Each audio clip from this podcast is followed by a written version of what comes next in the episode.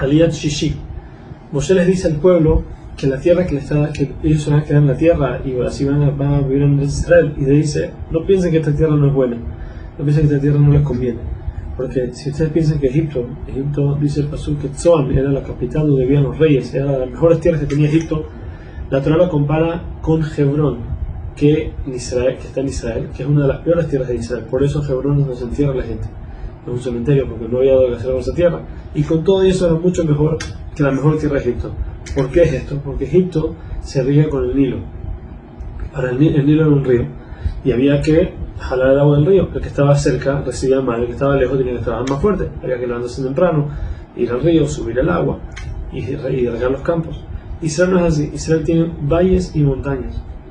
En eso tú puedes sembrar y como es un lugar de lluvia, entonces tú puedes estar dormido una noche y a Él es el que te riega todos los campos sin que tengas que trabajar. También es una tierra que los ojos de Hashem están en ella todo el año. A veces para bien, a veces para mal. Ahora, ¿cómo funciona? Eso es lo que vamos a ver ahorita.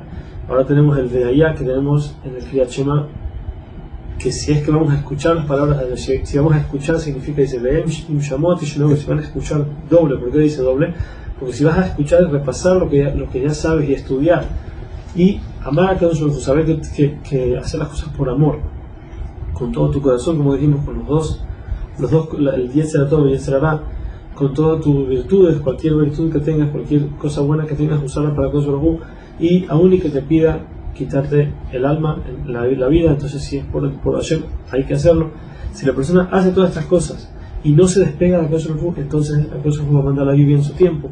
Que es en su tiempo, dice, dice Rashi, tiene que, en las noches, las noches cuando la gente no sale a la calle, se cae la lluvia y así no molesta a nadie.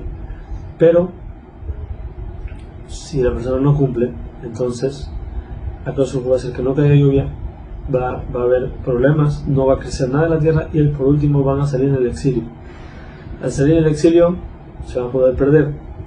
Y ahora, van a salir al exilio de una vez, no como en la generación del diluvio que a les dio 120 años. ¿Por qué no? Porque ellos no tienen de qué aprender. Ustedes tienen de qué aprender. Tienes a los patriarcas, tienes a Moshe, tienes, tienes todas sadikim justos grandes que tienes donde aprender. Por eso, si persona no cumple, de una vez a Kosovo lo sacan.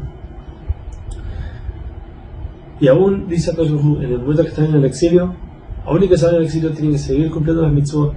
Porque así cuando regresen no va a ser algo nuevo, no va a ser algo pesado.